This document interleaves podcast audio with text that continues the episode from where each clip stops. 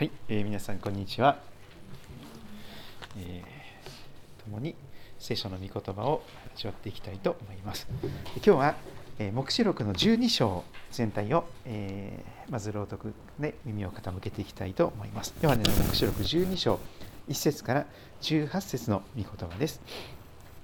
聞くドラマ聖書で、えー、朗読を聞いていきたいと思います。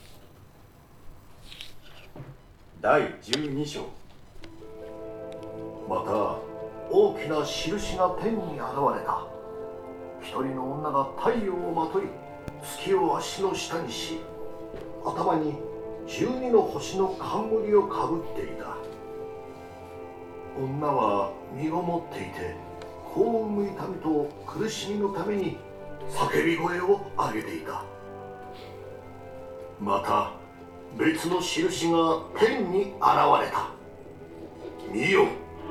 炎のように赤い大きな竜それは7つの頭と10本の角を持ちその頭に7つの王冠をかぶっていた。その尾は天の星の3分の1を引き寄せてそれらを地に投げようとした。また竜は子を産もうとしている女の前に立ち産んだらその子を食べてしまおうとしていた。女は男の子を産んだ。この子は鉄の杖を持って全ての国々の民を牧することになっていた。その子は神の身元にその御座に引き上げられた。女は荒野に逃れた。そこには1260日の間人々が彼女を養うようにと神によって備えられた場所があった。さて天に戦いが起こってミカエルとその御使いたちは竜と戦った。竜とその使いたちも戦ったが勝つことができず天にはもはや彼らのいる場所がなくなった。こうしてその大きな竜すなわち古い蛇悪魔とかサタンとか呼ばれるもの全世界を惑わす者が地に投げ落とされた。また彼の使いたちも彼と共に投げ落とされた。私は大きな声が天でこういうのを聞いた。今や私たちの神の救いと力と王国と神のキリストの権威が現れた。私たちの兄弟たちの告発者昼も夜も私たちの神の見前で訴える者が投げ落とされたからである。兄弟たちは子羊の血と自分たちの証の言葉のゆえに竜に打ち勝った。彼らは死に至るまでも自分の命を惜しまなかった。それゆえ天とそこに住む者たちを喜べ。しかし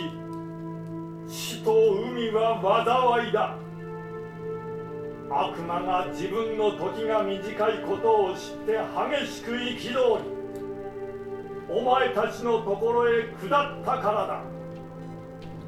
竜は自分が地へ投げ落とされたのを知ると男の子を産んだ女を追いかけた。しかし女には大きなわしの翼が2つ与えられた。荒野にある自分の場所に飛んでいってそこでひとときと二時と半時の間蛇の前から逃れて養われるためであった。すると蛇はその口から女の後ろへ水を川のように吐き出し彼女を大水で押し流そうとした。しかし死は女を助けその口を開けて竜が口から吐き出した川を飲み干したすると竜は女に対して激しく怒り女の子孫の残りの者すなわち民の戒めを守りイエスの証を固く保っている者たちと叩こうとして出て行ったそして竜は海辺の砂の上に立ったは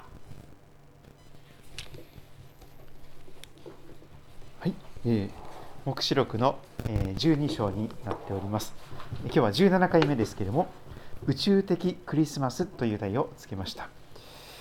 えー、黙示録12章は宇宙的なクリスマスを描いております。赤い竜、えー、これが古い蛇とか悪魔と言われている存在ですが、大きな赤い竜が、えー、現れます。そしてメシアとして生まれる男の子、主イエス様の命を狙っています。生みの苦しみをするえ女は神の民イスラエルと言われます赤い大きな竜は古い蛇悪魔とかサタンとか呼ばれているもの全世界を惑わすものであります竜は悪魔の使いたちと共に地に投げ落とされていきますそして戦いの場は天から地上に移っていきますそして教会の兄弟姉妹たちは子羊の血とイエス様の血と自分たちの証の言葉のゆえに竜に打ち勝っていくという話がありますが見ていきたいと思います。まず木の部分1節から6節。また大きな印が天に現れたとあります、えー、幻として大きな印が天に現れました。一人の女が太陽をまとって月を足の下にし頭に12の星の冠をかぶっているというのです。旧約聖書の、えー、イスラエルの民そして新約に至る、えー、この人たちの、えー、姿、えー、そのような中に、えー、女が登場します。2節女は身ごもっていて子を産む痛みと苦しみのために叫び声を上げていた。すでに陣痛が始まっておりましてもう間もなく赤ちゃんが生まれるという中で苦しんでおりました。海の苦しみです。また別の印が天に現れます。えー、もう一つの印ですがそこには炎のように赤い大きな竜が登場します、えー、竜なんて聖書に出てくるんですね。という人がいるかもしれませんが実はこのところに出てまいります、えー、炎のように赤い大きな竜それは7つの頭と10本の角を持っております。非常に力と権威を持ち合わせたような存在であります。その頭に7つの王冠をかぶっております。その尾は天の星の3分の1を引き寄せそれらを地に投げ落とすこともできました。そしてまた竜は子を産もうとしている女の前に立ち産んだらその子を食べてしまおうとしていたとあります。竜の目論みは生まれてこようとする救い主メシアを亡き者とするそのイエス様の命を生まれる前から虎視眈々と付け狙っていたということであります。それが証拠に生まれてすぐにですねイエス様は時の王様のヘロデ王様などに命狙われまして、えー、ユダヤ人の王として生まれになった方を私は拝みたいという中でエジプトに逃れなければいけなくなっていきます。宇宙的なスケールで、えー、クリスマスに何が起こっていたのか、えー、その神様とそのメシア生み落とす、えー、この神のためイスラエルそして悪魔の、えー、その姿があります。5節女は男の子を産みます。インマネールと呼ばれるあのクリスマスに来られた、えー、救い主イエス様であります。この子は鉄の杖を持ってすべての国々の民を牧することになっております。そしてその子は神の身元にその御座に引き上げられていきます、えー、目視録は一挙に クリスマスから昇天に飛ばします。6節女は荒野に逃れます。そこには1260日の間人々が彼女を養うようにと神によって備えられた場所がありました。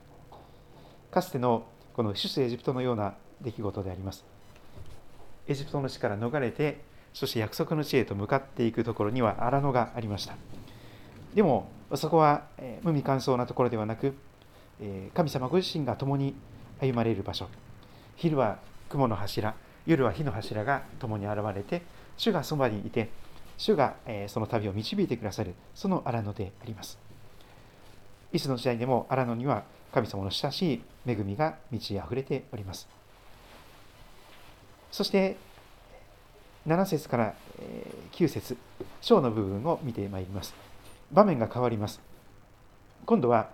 天の場面です。まるでスター・ウォーズのようなですね。あの宇宙的な戦いが起こるわけであります。さて天に戦いが起こってミカエルとその見つかりたちは竜と戦います。大大天使ミカエル。クリスマスの時に現れたあの天使ですね。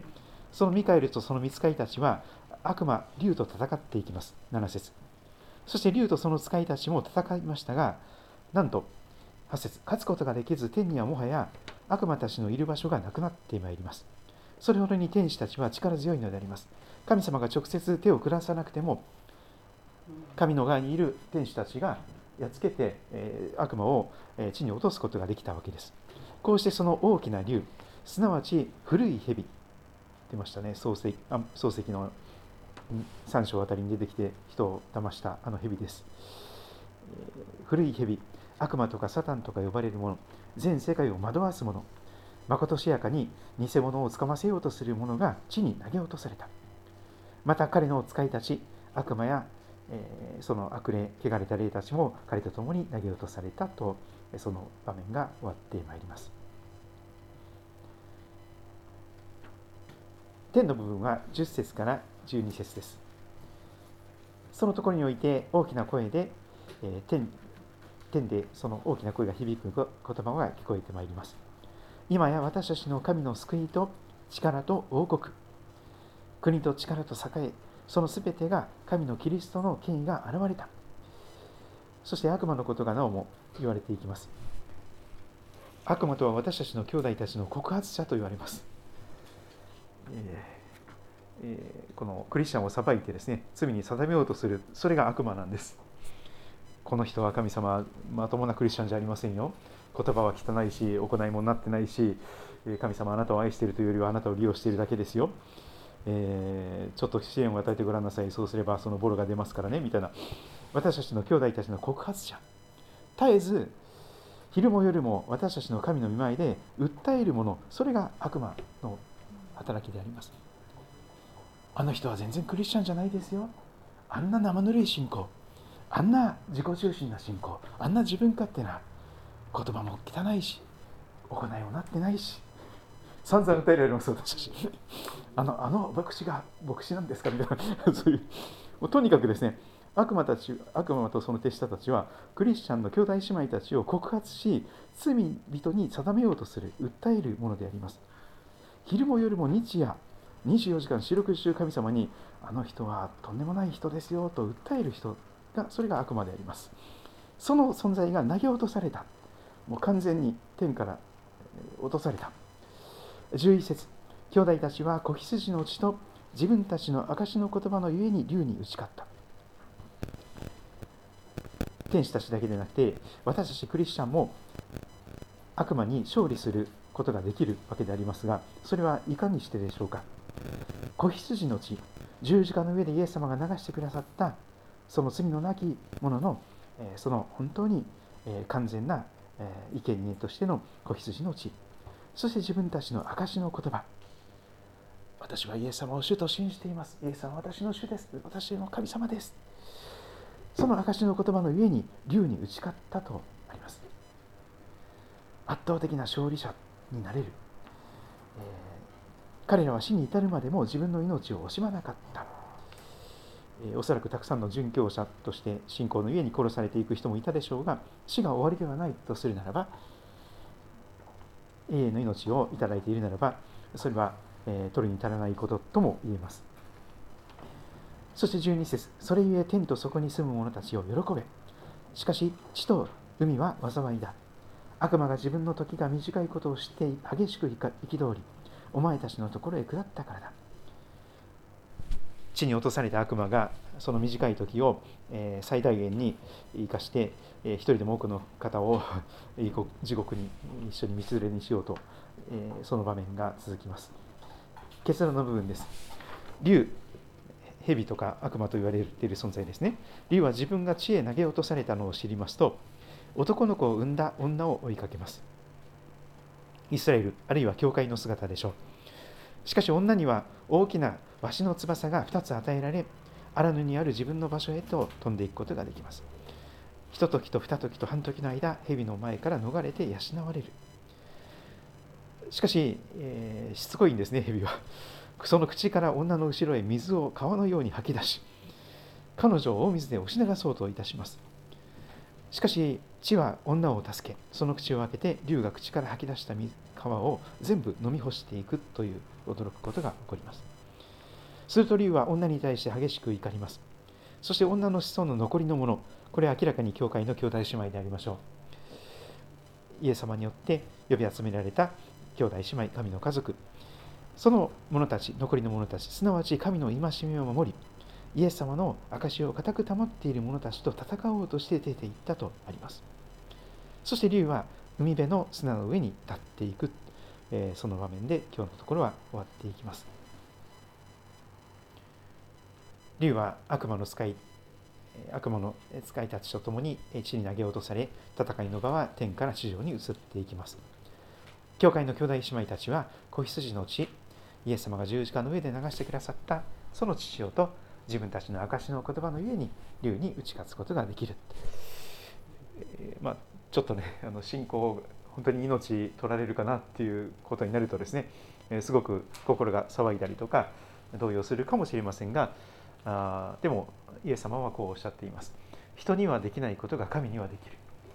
私たちは弱くても神様が力強い方。主我を愛す。主が強ければ主が強ければ我弱くても恐れはあらず。イエス様が本当に罪と死と悪魔にすでに勝利してくださったイエス様が共にいて味方になってくださっていますしまた死を乗り越えて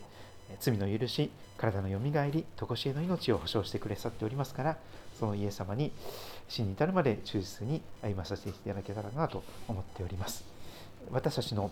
この兄弟姉妹クリスチャンの立ち振る舞いが宇宙を、えー、やがて大きく変えていくことになっていくそのことのために私の小さな証やまたその信仰が用いられていくというのですからぜひ祈りをもちますます祈りに励んでいけたらと思っております、